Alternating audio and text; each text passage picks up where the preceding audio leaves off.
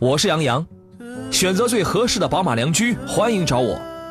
权威专家聚会团购，专业试驾，这里是 Up Radio 购车联盟，我们邀请你加盟。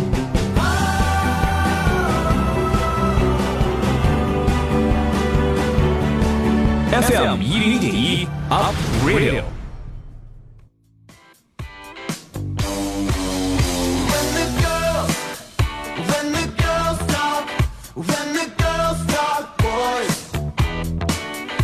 来，诸位，节目开始了，欢迎在礼拜三的下午同一节目时间收听山东交广打通。现在我们开始直播的 Up Radio 购物车联盟，我是杨洋，在济南欢迎全省的汽车朋友啊。今天下午的这一个小时呢，咱们聊聊买车还有这个挑车选车的问题与话题。有听众之前问我说，为什么你很久都没有开这个视频直播啊？我得等到长发及腰、满身肥膘的时候，哎，那就是此刻了。目前节目正在通过声媒、视媒同步直播，观看视频方式有二：其一呢，您可以下载手机 app，叫做一直播手机 app，就是一直在播放的那个啊，搜索并且关注英俊的杨洋，呃，或者也可以关注一下我的新浪微博山东小广杨洋侃车。呃，我估摸着这个时间您再看两眼啊，一会儿可能就该是要出门了，要奔家走了啊。呃，各位遇到了挑车和买车的问题呢，如果在收听节目的话，您可以通过我们直播间三路电话跟我们来取得联络，咱们直接来交流啊，号码是零五三幺八二九二六零六零、八二九二七零七零或八二九二八零八零，还有三种网络互动方式，发微博这是可以的，也欢迎加入到我们的车友 QQ 群，号码是四八四二幺幺零零，发微信公众账号有两枚，一个是山东交通广播，一个是山东交广杨洋看车团，后一个请你搜索小写的拼音全拼杨洋 FM 幺零幺幺。当然，在看视频的话，视频里你也是可以来提问的啊。今天坐上宾呢是连做梦都特别梦想着要吃螃蟹的北京绍兴奥迪总监邵青老师，你好，邵老师，杨洋好，听众朋友大家好，现在还做梦吗？现在不做了，为什么呢？因为做也是白日做梦。南柯一梦哈哈，我跟你讲，那些呀，什么螃蟹，那都是过眼云烟，对吧？那都是过眼云烟呐。其实也不是没给您快递，冬天的时候雾霾太大啊，爬到张家口他就迷路了，直接往南去了，南下了。这个今天呢，节目当中我们有四份奖品要送出，是两个价值，我刚才我真忘了啊，这是三百九十八元还是三百八十九元的这个爱车在线的车载盒子，装在车上，它有很多功能，非法入侵报警、车灯、车窗未关提醒，呃，还有违还有违章推送啊，这个还有两盒价值三百三十六元的这个马福多路片，这是。呃，我如今用过几种添加剂之后，感觉还不错，还在用的清洁积碳，提升动力，降低油耗，降低发动机的这个温度，还有排放温度啊。参与节目，在今天节目最后由我来抽取四位朋友可以获得这个。我们先来解决昨天的一个遗留问题。呃，我看到刚才这位叫做这位朋友刚才又发微信了，还是 H，他说我又来了，主持人咱们聊聊这个这个 DS 六吧，想换一个 SUV。啊，给推荐一个，好多人都都说 CRV 途观什么的，个人觉得 DS 六还是可以的，就是怕之后维修麻烦。他昨天的问题是什么呢？嗯，一后悬挂不是多连杆啊，这个不是多连杆。二呢，他担心这个后期养护费用贵不贵？第一个问题，其实昨天我已经解释过了。你说法国车执拗坚持也行啊，说对自己的调教自信也可。从我实际开过的所有的 DS 车呃这个车来讲的话，调教是比较比较扎实的，调控啊呃这个操控啊响应啊都是比较及时的，整体性也是比较强。加上一般它都会配这个二三五十八寸的这个宽胎，呃，即便你急转弯的话，它这个它这个支撑性也是偏硬朗的。有一点，它的座椅一般呢都是比较厚实的。但是呢，填充物是那种不软不硬的，所以它比较舒服呀。呃，开车这件事儿吧，有人喜欢开硬朗的，有人喜欢开柔软的。邵老师，您对这个问题您怎么看？呃，我觉得这个车的整体，我对它的评价还可以啊。嗯，但这？个车主的担心啊，我觉得也，呃，不是多余的。嗯因为 DS 毕竟这款车，呃，它的实际的保有量并不大，这是其一。其二，就是在山东那边，我不知道它维修保养的话，四 S 店网点多不多？不算多吧？网点不多的话，那可能在后期保养方面可能会遇到问题。嗯再一个，它的保养价格，嗯呃，保养价格这一块呢，它一定是属于中档车的，呃，中端车的水平，就是我估摸着应该应该六七百块钱吧。待会儿咱们问呃，问，我觉得应该接近这个迈腾的保养费用。是吧？啊，嗯呃，您担心它这个网点可能会会少一些，是吧？没错儿，行还有最后一个问题就是后期保值问题，嗯，就是说嗯，呃，我们二手车的呃价格呀、它并不是以一个新车固定的呃折价率来计算的，而是看市场对它的认可度。嗯，认可度高的车型，别看它过时，那它的市场的价格也非常坚挺。但是，别看你的车好，价格贵，但是如果呃保有量小的话，或者很多人不看好的话，这个车贬值可能会比别的车多。对，要解决这个问题啊，那你只能多开几年。你开到五六年开外的话，同价位的所有的车保值率它都是完全一样的，因为它没有太多的空间去那个折了，是吧？杨洋说的非常有道理，哎就是报废的话，这个车价格应该都一样。嗯，啊，不不不，没到报废，没到报废啊！我长得还还这个那还很有道理呢，这是啊。后一个问题有关这个维修跟呃跟这个保养啊，咱们问问他们自己好不好？我们连线一下这个济南经石西路 DS 大有旗舰店的销售总监李振强啊，你好，李总，好，杨老师好。你好，跟我们来说说这个车保养一回是多少钱？配件贵吗？嗯、d s 六作为这个这个级别车里来讲的话，它保养一次的话，因为它是呃一万公里保养一次啊，嗯我当然我们是根据路况的话，建议七千五保养一次。嗯那保养一次的话，正常收费的话九百多块钱，九百一十三块钱。哦，那比我猜的这个可能还要还要略贵一点。好在这个保养的间隔周期可能要比较长。对，比较长，一万基本上一万公里是没有问题的。这样的话，嗯合着五每五千公里，像很多车五400块钱保养一次的话啊，四五百块钱。对，哦，是吧？那呃维修啊，你包括换件儿，就是配件儿的这个费用贵吗？配件儿还好吧？这个这个车正常，呃，配件儿来讲的话，不是特别贵。呃，能举例说明吗？比如那个，比如说，呃，比如说，呃，正常这个配件儿，像我们换一般上换前后保险杠的话，这个应该都有保险了。这个前后保险杠相对来来讲的话，稍贵一点儿，呃，这个前保险杠的话两千多块钱嗯嗯啊，比一般同价位的车要贵这么几百块钱。是吧？之前有人还有那听众还抱怨说，那个呃吉利博瑞啊，说嗯说你这个车要换一个大灯就老贵了。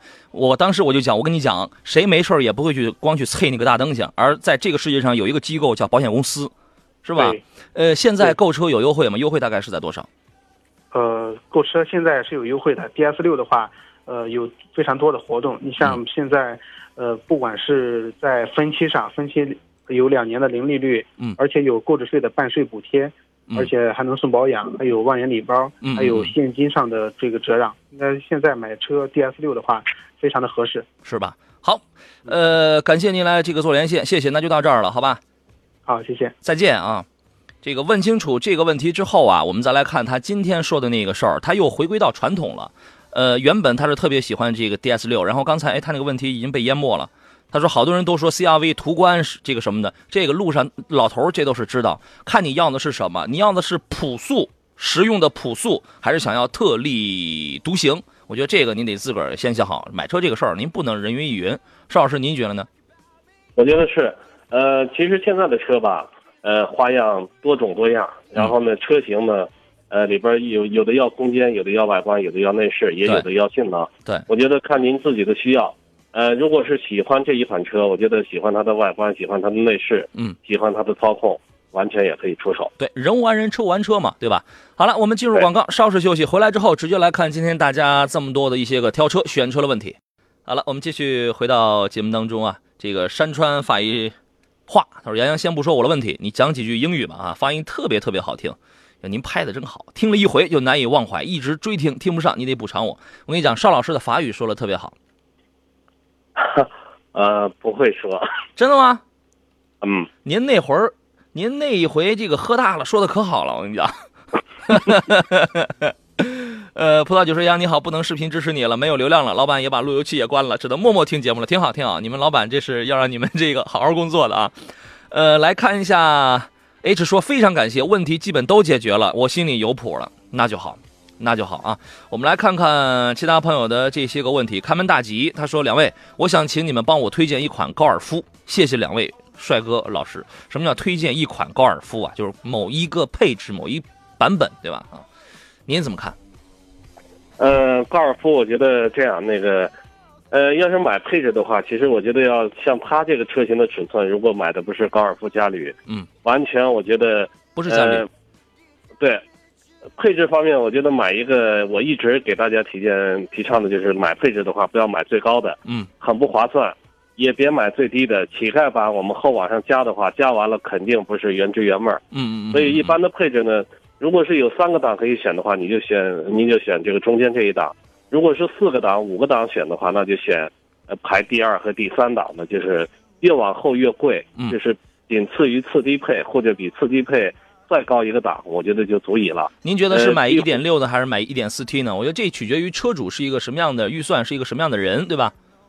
对，呃，当然这个一点六的价格相对的是最划算，就是嗯性价比会高一些。嗯如果是女士的话，我觉得有一点六在市区开的话，毕竟它的车型尺寸小，嗯所以一点六自动挡也够用了，手自一体的。呃，如果是对于动力稍有要求的，我觉得也没有必要说换更高的。一点二 T 呢，我觉得稍有点小，一点二 T 不行。对一点二 T 的排量还是有些小，那就喜欢动力好一些，就买一个一点四 T 的，比如说自动舒适的。对，一点二 T 这个确实是高不成低不就啊。刚才有朋友说我们这个视频直播有点卡，我刚刚已经切换了一个网络啊。老陈说杨洋下周车展节目送门票吗？我这儿暂时还没有，我暂时还没有啊。那个回头我要是有的话，我就这个送给你。呃，还有朋友说杨洋这身花衣服很魔性啊啊，春天到了。春天到了啊，给自己一点儿这个好的心情，我觉得这个比什么都重要啊。刚才您讲到了这个嘉旅，刚好老猫他发微信问的是，请请讲一下逸致和嘉旅的1.6自动版哪个会好一些？两款十万出头的 MPV 啊，MPV，其实我觉得我个人比较看好嘉旅，嗯，然后这个车我通过这个试驾以后，我觉得它比高尔夫的尺寸吧稍微大一点。高尔夫在当年它风靡全球啊，嗯整个在全球的销量都非常好，所以这一款车我觉得它是一个非常实用的家用轿车。当然价格我觉得可能稍微的偏高一些，嗯嗯嗯，但整体来说，我觉得我觉得在家一个是外观比较时尚，再一个空间比较实用，嗯而且灵活多变。我是个人比较推荐高尔夫家里的。好，可以。白开始说杨洋怎么才能参与节目送奖品啊？我车已经买了，也没有什么问题可以问的啊。那就编一个嘛，你问一个啊。杨洋帅还是邵老师帅啊？正确答案是，这个正确答案是奥是奥拓帅。我跟你讲啊，有人 有人说怎么看啊？这个下载手机 APP 一直播啊，一直在播放那个一直播，你们不要花钱啊，那个关注就可以了，不要送任何的东西，我不缺那个啊。呃，一直播找到英俊的杨洋那就可以，或者直接在我们的新浪微博上，在我的新浪微博上，现在你就可以看。不过这个点我估摸着您可能正在奋斗呢啊。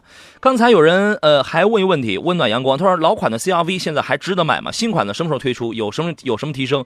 呃，尺寸加长，前脸变化，主要换装，全系都换装 1.5T。1.5T 我估摸着可能应该也应该还是配双离合的。有可能是 CVT，更有可能是双离合，这是它最主要的一些变化。老款的 CRV 现在还值得买吗？当然值得呀。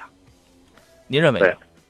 老的 CRV 呢，现在排量还是二点零还有二点四都是属于自然吸气的。当然，嗯自然吸气虽然说在动力上没有涡轮好，但是自然吸气的发动机运行是非常稳定的。对我觉得，呃，现在的价格还整体来说还可以。十六呃七外观呢，对，当然有些人也觉得还是老款的外观还更耐看一些，嗯，嗯也是呃人各有喜欢吧。我觉得可以购买。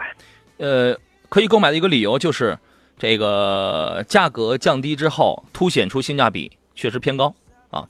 武红勇说：“杨洋，我是一名职业司机，很喜欢你的主持风格，幽默，专业性强，说话一针见血，喜欢交广，祝节目越办越好，冲出山东，走向世界。”好家伙，您这吓死我了，这是啊，还冲出山东呢我。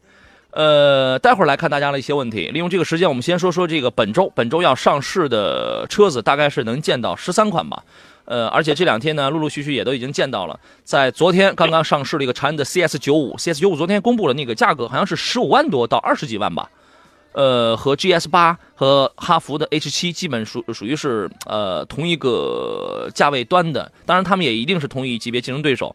配备适时四驱，旗舰长安现在家里的旗舰 SUV 两点两点零 T 加六 AT，尺寸非常大，呃，配置比较齐全。您对您对这个车是怎么看的？您说是 CS 九五吗？对，我觉得价位好像是还是十六七万到二十一二万吧。嗯，十五万多，十十五呃，对，十五万多起。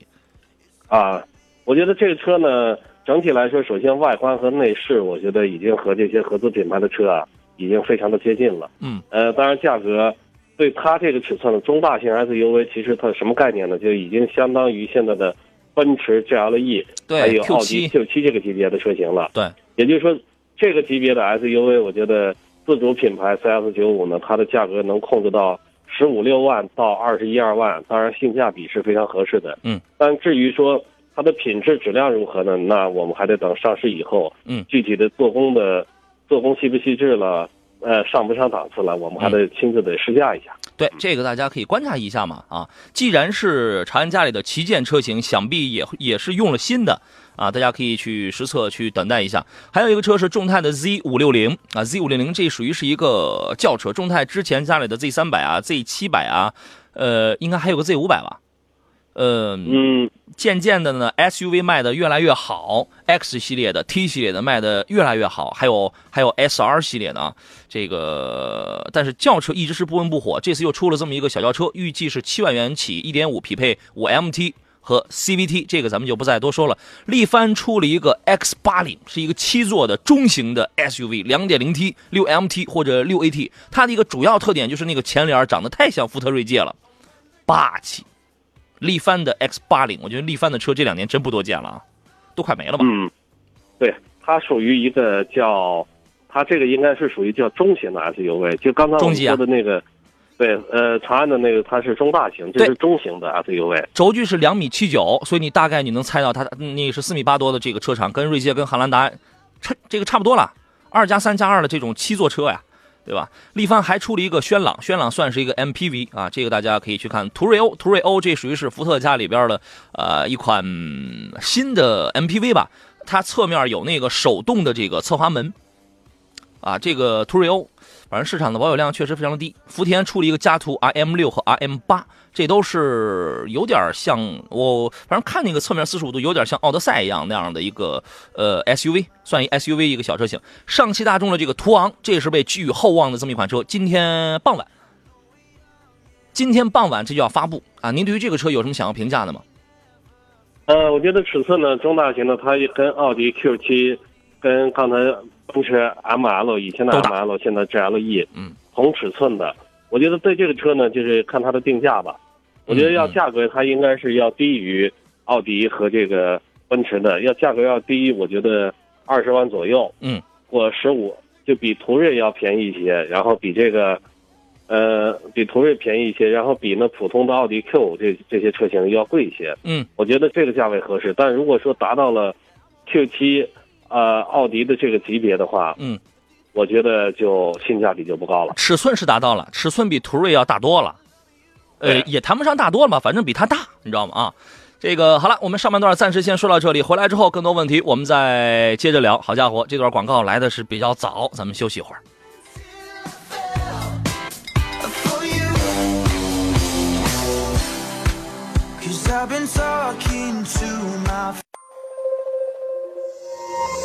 买车意见领袖，专业购车分析，聚会团购买车，精彩车友活动。您正在收听的是 Up Radio 购车联盟。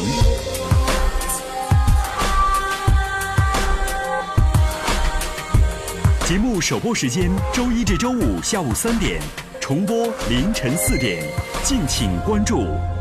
FM 一零一点一 Up Radio。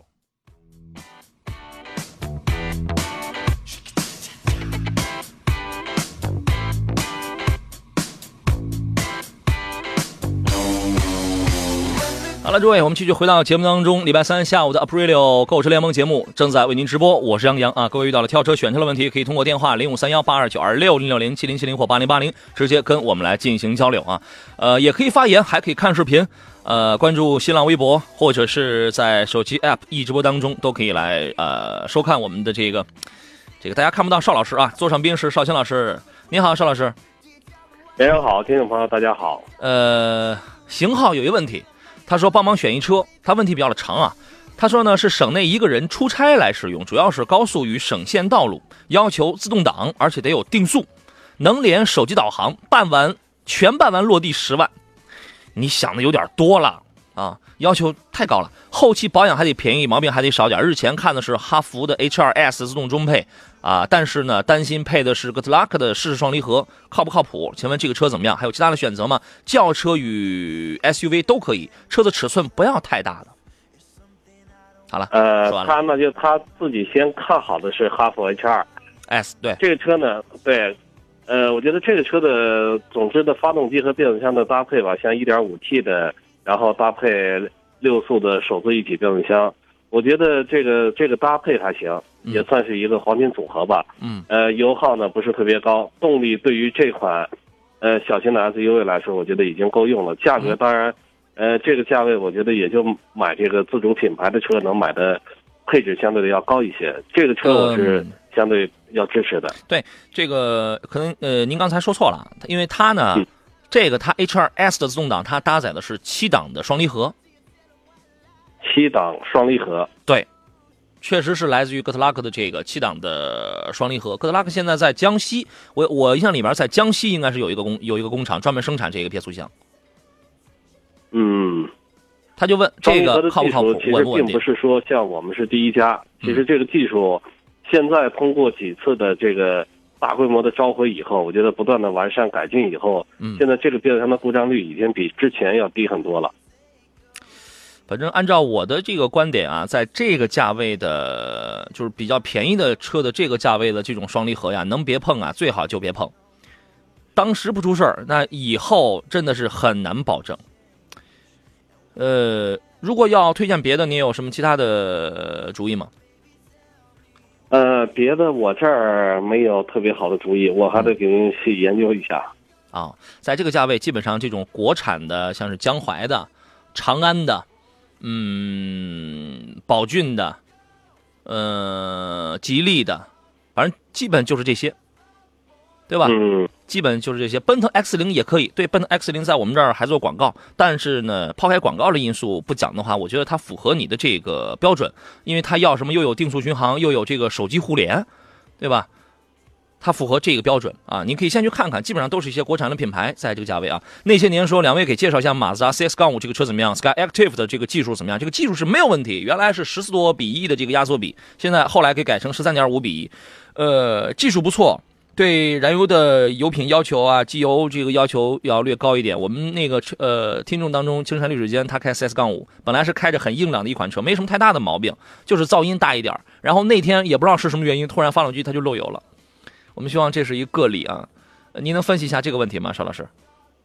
对，发动机漏油这个，其实我在刚才直播前有一个朋友给我发信息，啊也是一款呃日系车，嗯，那个他的车刚买了，也就是呃七八天，也漏油了。刚开出来发现发动机后边漏油了，嗯嗯然后给我发照片问我看问题大不大。嗯我一看这个漏油的点，因为它的这款车的变速箱油是红色的，发动机的机油它是黄色的。嗯嗯我看漏出的油呢是发动机和变速箱接缝处嗯漏出来的。嗯然后呢，我给他判断是曲轴后油封，因为要是变速箱漏油的话，它是红色。嗯嗯嗯但这漏油呢，其实现在随着很多的国产率越来越高，我觉得过去在合资的话，这个这种漏油情况是非常少的。嗯，但在国产化以后，我发现这个呃质量确实比那个在合资的时候质量要差一些。笼统来讲的话，大概都是一些呃，如果找一共通点啊，都会是什么样的原因？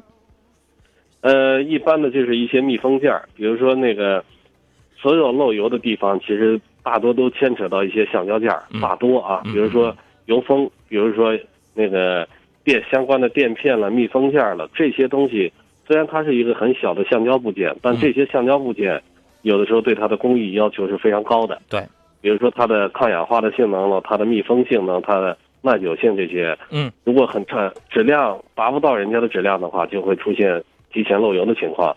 其实这个有好多啊，也是跟这个厂家，因为他们控制成本所引起的。嗯嗯嗯，行，呃，反正这个这个车呢，我觉得还算是一款不错的车。虽然我们有车主有虽虽然有一位车主出现了漏油的事情，但我依然觉得这算是一款挺不错的车啊。你可以看一看，没什么太明显的缺点，开上去比较的硬朗。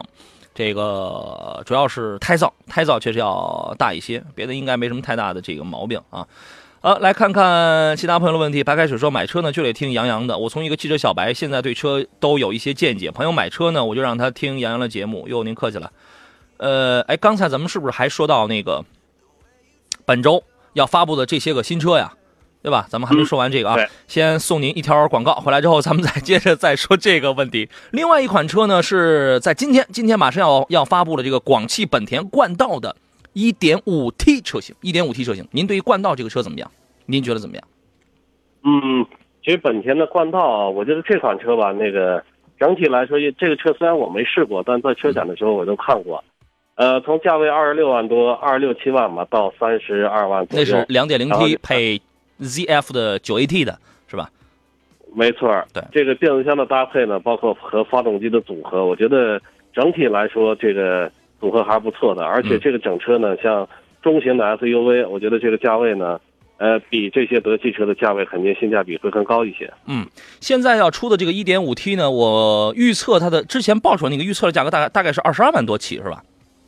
嗯，价位不算多贵二十六万，二十六万多起。那是两点零二 T 的点，零 T 的，对两点零 T 的，一点五 T 的价格应该一直没有公布。呃，啊大概是二十二万多起。它但是大家买车你不能只看价格，你不能只看尺寸，只看样子呀。你要讲尺寸的话，因为它坚持它就不出七座，实际上它也它因为它 Fastback 的那个快背理念，它也出不了七座，你知道吗？五座嗯后排相当宽敞，我觉得这空间大。配置要两点零 T 的配置一般，入门的配置一般，但一点五 T 的配置可能会比较高啊。这个实话实讲，呃，价格二十二万呢，说高不高，呃，我觉得这个可能会吸引一部分朋友，但是你得细推敲。首先，它的这个动力总成是跟新思域完全一样的，完全一样的，呃，都是一点五 T，都是那个变速箱，也都是那个呃，不变速箱不一样，呃，那个什么两点零 T 的配的是采埃孚的九 AT，这个换成了和思域一样的 CVT，CV CVT。从数值上来讲的话，功率上大概是提升了十二千瓦，扭矩提升了十七牛米，但这不解决问题，你知道为什么？因为它的车身自重比思域重了九百多斤，大概是九百六十斤。邵老师，你觉得？而且，嗯呃，而且它的车身的高度比思域的车身高度也要高，就是风阻方面也要大，那肯定。所以这个对思域来说够用，对它来说就，呃，够呛了。你想啊，功率才提升了十二千瓦，扭矩才提升了十七牛米，有风阻，然然后重量上增加了九百六十斤，你怎么跑？你所以说你不能只看价钱，你价钱我们人人都能买得起，但它不是那么个事儿。一个典型的这个对比，因为一定会有朋友拿它与昂科威来做一个对比，因为因为昂科威也有一点五 T 的嘛，对吧？呃，别克昂科威一点五 T 用的是七档双离合，咱们先抛开稳定性怎么不讲，双离合的优点是传动效率是比较快，它是一百二十四千瓦，两百五十牛米。冠道一点五 T 用 CVT 一百四十二千瓦，两百四十三牛米，数值上是比较接近的，对吧？但是呢，昂科威多重呢？一点五七吨，冠道呢一点七五吨。你这就这这就这个会是一个问题啊！打一个比喻的话，你这玩意儿就是让霍金去跑百米啊，对吧？所以说有待观察。配置空间没有没有什么问题，确实是比较吸引人，尤其那个外那个外形。但我觉得你最好是多观察一下，你弄个 1.5T 的这个回来开呀、它会是一事儿啊。好了，进广告，马上回来。好了，我们继续回到节目当中来看看大家选车的这些问题啊。当然也有朋友说青山绿水那个 CS 杠五漏油啊，这个这是谁发的一事儿？他说纯属个例啊，这完全是属于不在群里发红包的后果啊，发去吧。只有我的摇摆说，我替我的车问问你，杨洋，他现在呢怠速稍微有一些抖，是不是需要吃一点这个多氯片？六年多的车，九万公里，我承诺共抗雾霾。哎，杨仔，你能承诺送我一盒这个多氯片吗？您觉得他车如果是由于积碳导致的轻微的这个抖动的话，这个能解决他的问题吗？可以。其实这个，首先这个抖动啊，我觉得有必要先去查一下，尤其电脑检测没有任何故障，而且定期保养的项目我们也都做了，比如说像 火花塞了、节气门清洗的这些都做过了。嗯。呃，通常呢，呃，这种抖动就有可能是因为积碳、燃烧室积碳了，或者进气门积碳这些引起的。嗯。尤其像燃烧水的积碳呢，这个多氯片，我觉得它对这个清洁积碳是有明显效果的。嗯可以加一下试试啊。对，这个您可以尝试一下。现在应该还有那个一折的，那个什么来着？一折包邮到家，好像是三，那这样就是三十三块钱。你可以试一试，你可以试一试。反正反正我在用这个啊。呃，来看看大家的问题。燃烧青春说：“杨你好，邵老师好，麻烦给讲一讲东风二零一七款的景逸 X 五一点六 CVT，CVT 这个自动挡怎么样？这个车怎么样？CVT 的变速箱呢，其实呃，对于整车发动机的动力，它的匹配啊是很有要求的啊。嗯这个 CVT 变速箱一般匹配的发动机绝对不能超过三点零排量，像一款比如说呃一点几排量、二点零左右排量的车，我觉得嗯用 CVT 没有问题。嗯换挡呢比任何的自动变速箱像 AT 的都要平顺，比 DSG 的平顺性也要好。对而且油耗呢也也没有问题。嗯嗯，原来 CVT 变速箱它有一个扭力扭矩承受极限，呃，我记得是三百五十牛米吧。后来好像有的品牌能够造到四百二十牛米。嗯，它是有一个极限的。呃，毕竟 CVT 的变速箱和这个 AT 变速箱的结构，包括 DSG 变速箱的结构啊，差距很大。它是靠链轮、链条里边的来驱动的，所以这个也注定了它即使能承受大扭矩，但是它的使用寿命如果扭矩过大的话，使用寿命也会缩短。对，嗯，是的啊。我的摇摆说，你就不能说送你一盒吗？那待会儿再说，待会儿再说啊。呃，李彬彬说，请问丰田威驰新款的桑塔纳以及科沃兹哪个入手要好一些呢？我觉得你得先考虑清楚你想要的是什么，对吧？嗯，没错儿。您会怎么来分析呢？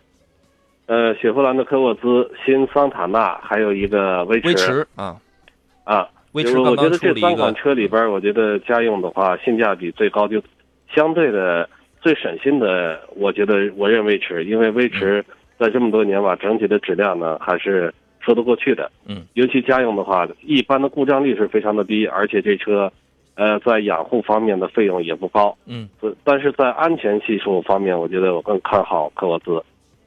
但是科沃兹全呃这个车全系都没有后排空调出风口啊，你不觉得雪佛兰太抠了吗？还有那个一 一点六 T 的迈锐宝，也、它也没有这玩意儿，你这玩意儿你花不了几个钱啊。但是你要是冬天夏天，你要是一上车的话，你这个是是很要命的事儿。呃，主要是羊仔怕热，啊，我我还怕冷，你知道吗？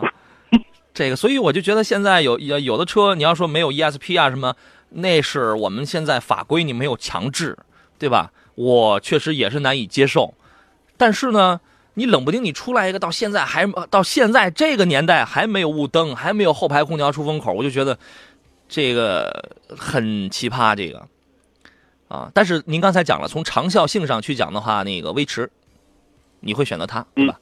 对，好，呃，您可以考虑一下这个双星老师的意见。A 说杨哥除积碳那个叫什么片？叫多路片啊，就让你多多跑点路就是了啊。你你对，你可以发送“多路片”这三个字到山东交通广播的微信平台，呃，可以了解一下这个产品啊。程亮说，两位能评价一下标致三零幺、桑塔纳、浩纳哪个要好一些吗？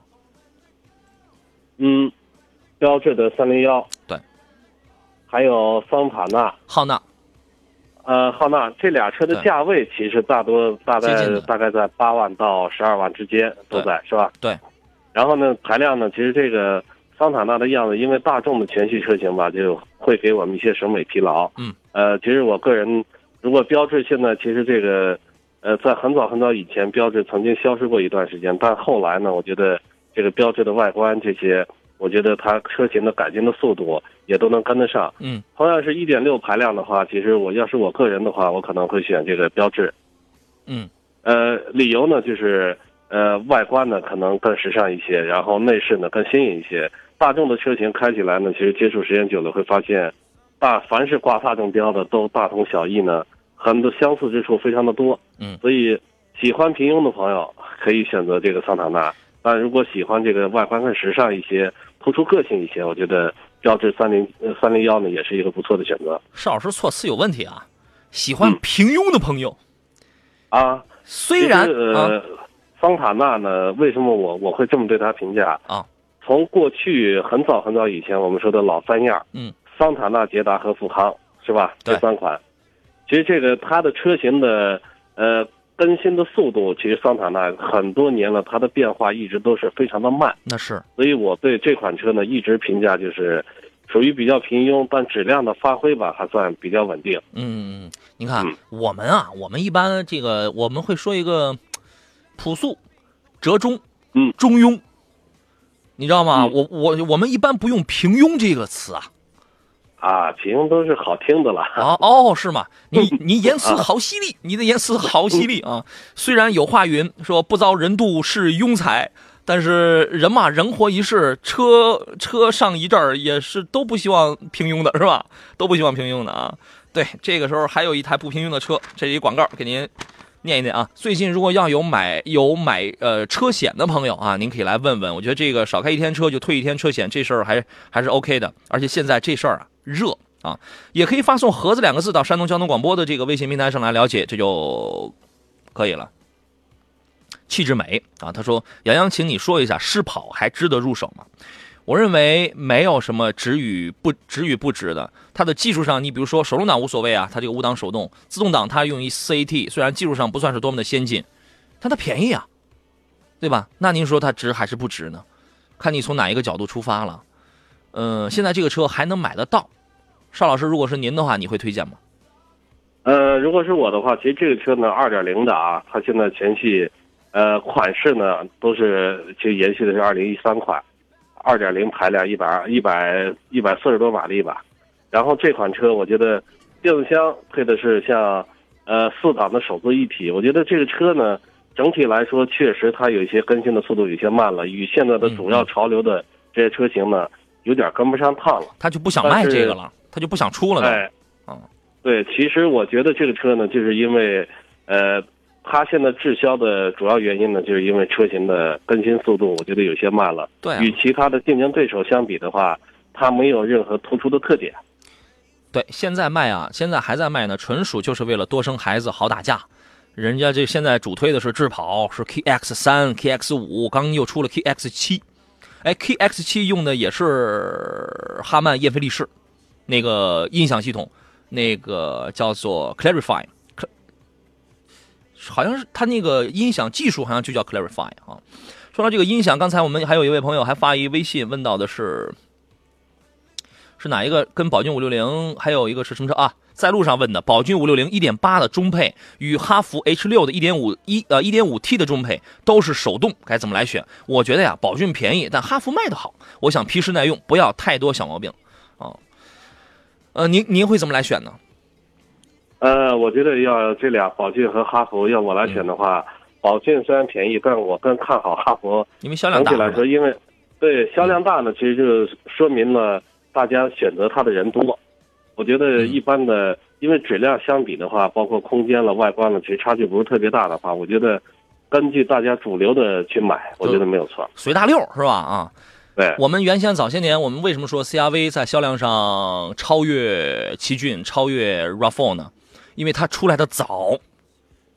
你知道为什么那个哈弗到现在它的保有量会那么的高呢？除了它先天的优势之外，它也是出来的早，你知道吗？这块蛋糕谁早出来，谁就可以早去切，早去切一块然后接下来后边很多的人他就会随大溜，他就会出现随大溜就跟着买的情况。要我说啊，这俩车呢，呃，可能都会有一些小毛病吧。但哈弗的变速箱手手动挡的变速箱会有毛病，但是如果让我去买这两个车，我觉得如果是呃追求享受级别的话，这俩车我都不会选。我可能我会去选一个1.8升 AMT 智能手动挡的律动版的560，就是因为多连杆的独立后悬，就是因为那个哈曼燕燕飞利仕的那个呃六通道九扬九扬声喇叭哈曼喇叭。确实很好，我觉得这算是自己送给自己的一一件礼物吧。当然，从销量上去讲，确实 H 六每呃单月销量这个四五万，好像上个月稍微少点三万多，这个确实销量上它要更高一些。看你愿意跟随哪一波了啊？时间快到了，我们最后一个问题吧。有关部门办公室主任啊，真吓人。他说：“问一下，新车途安 L 跟新捷德选哪个会好？好，这好家伙，您这还用选吗？你个人用，你 for for me 还是 for the family，对吧？家庭用，代步，考虑油耗跟保养便宜点，买的话哪个配置？同价位车还有什么可以买六座或者是七座的？这个还洋洋来吧。我的观点非常简单，你为你个人买，那就是捷德。有一种买车，其实它就就你就为你个人买的，还有一种买车呢是为整个家庭买的。我觉得从实用性角度出发，我肯定我会选途安 L，就这么简单啊。呃，我不知道邵老师同不同意这个观点。嗯，其实途安 L 可能更实用一些啊。当然，这个捷德不东风本田的捷德呢，其实质量我觉得比途安要更稳定一些，是吧？还是底盘太低两者我觉得100多也我觉得有必要去试驾一下，行吧因，为我觉得口口碑方面呢，捷德的口碑也不错啊，嗯我觉得有必要试驾一下。好。时间关系，我们就暂时先到这里吧。感谢邵青老师来做客，再见。再见。这个今天的四份奖品啊、马夫多鹿片一盒呢，三百三十六是吧？送给只有我最摇摆与 AA 白开水。另外呢，三百八十九还是三百九十八的爱吃在线的盒子两个，来送给吃鱼只吃鱼嘴和葡萄酒，好吧？这个送给你们啊！感谢丁前诸位呃一个小时的守候，我是杨洋。今天的 Up Radio 购车联盟节目就到这里了，咱们明天下午三点钟准时再见。